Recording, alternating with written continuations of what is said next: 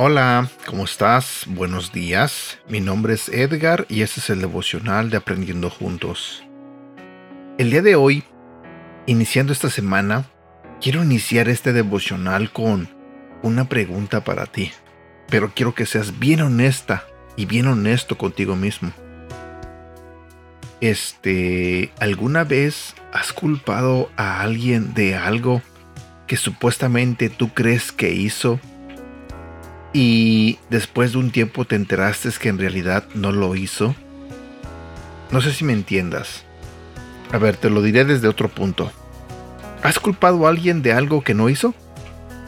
¿Qué sentiste cuando supiste que a esa persona a quien culpaste de lo que sea no tenía la culpa? Era una persona inocente. ¿Te ha pasado? ¿O qué tal si a ti, en lo personal, alguien te ha culpado de algo? ¿Cómo te sentiste? ¿Sentiste bonito o no sentiste bonito? Me imagino que cuando te culpan de algo que tú no hiciste, no te gustó. Creo que a nadie de nosotros nos gustaría que, nos culparan de algo que no hicimos. Lamentablemente muchas personas hacen esto. Suelen culpar a las personas de cosas que en realidad no hacen. Y a veces no se toman el tiempo para regresar y pedir disculpas por ese malentendido. Pues te preguntarás por qué te digo todo esto. Bueno, es que hoy quiero compartir contigo un devocional que tiene que ver con este tema. El devocional de hoy se titula El suéter perdido. Si vamos a la Biblia, en el libro de Levítico, capítulo 19, versículo 15 al 18 nos dice, No tuerzas la justicia en asuntos legales al favorecer al pobre, ni al ser parcial con el rico y poderoso. Siempre juzga con imparcialidad a las personas. No desemines chismes difamatorios entre tu pueblo. No te quedes con los brazos cruzados cuando la vida de tu prójimo corre peligro. Yo soy el Señor. No fomentes odio en tu corazón contra ninguno de tus parientes.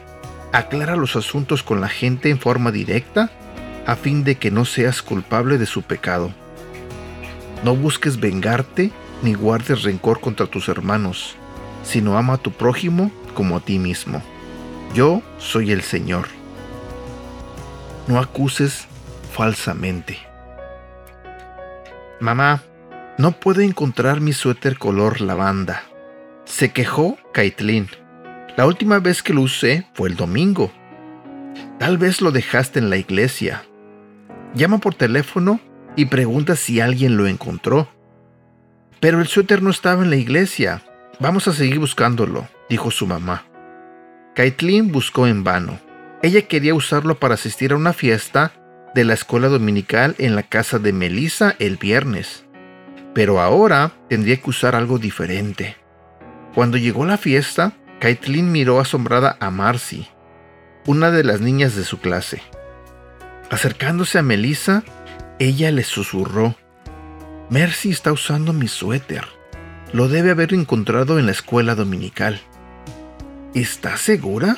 Melissa a su vez también le susurró. Por supuesto, le dijo Caitlin. Ella nunca se podría comprar un suéter como ese. Cuando algunas de las niñas le dijeron a Marcy que su suéter era muy bonito, ella respondió, mi mamá me lo compró en una venta de cosas usadas. Claro, refunfuñó Caitlin. Ella estaba enojada y les dijo a varias de las niñas que Mercy le había robado el suéter. La fiesta no fue muy divertida para ella después de eso. Cuando Caitlin llegó a su casa, su abuela la recibió en la puerta. Caitlin le dio un fuerte abrazo mientras su mamá le decía, Mira lo que la abuela te trajo. Su mamá le dio el suéter color lavanda. Pero, ¿dónde lo encontraste? Le preguntó Caitlin tartamudeando. Lo dejaste en mi casa el domingo pasado, le dijo su abuela. A Kaitley se le llenaron los ojos de lágrimas. He cometido un error terrible, dijo con un suspiro.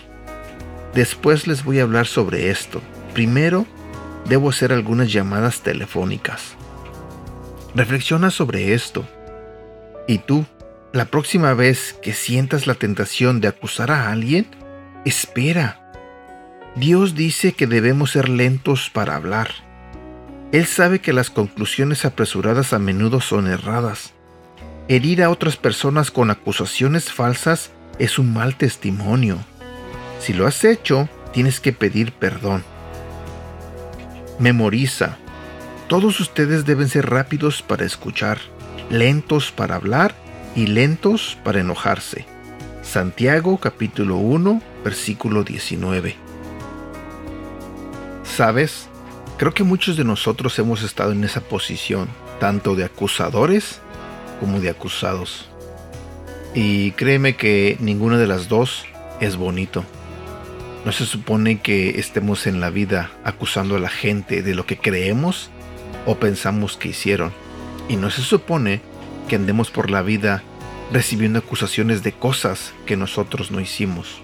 Así que tratemos de hablar con la verdad, tratemos de esperar a saber bien cierta situación antes de dar una opinión o antes de hacer un comentario para no acusar a nadie injustamente. Bueno, espero que este tema te haga un poco reflexionar y quizás hayas estado en alguna situación así. Y si no, me alegro por ti. Bueno, cuídate mucho, que tengas un excelente inicio de semana. Te mando un fuerte abrazo y que Dios te bendiga. Hasta pronto.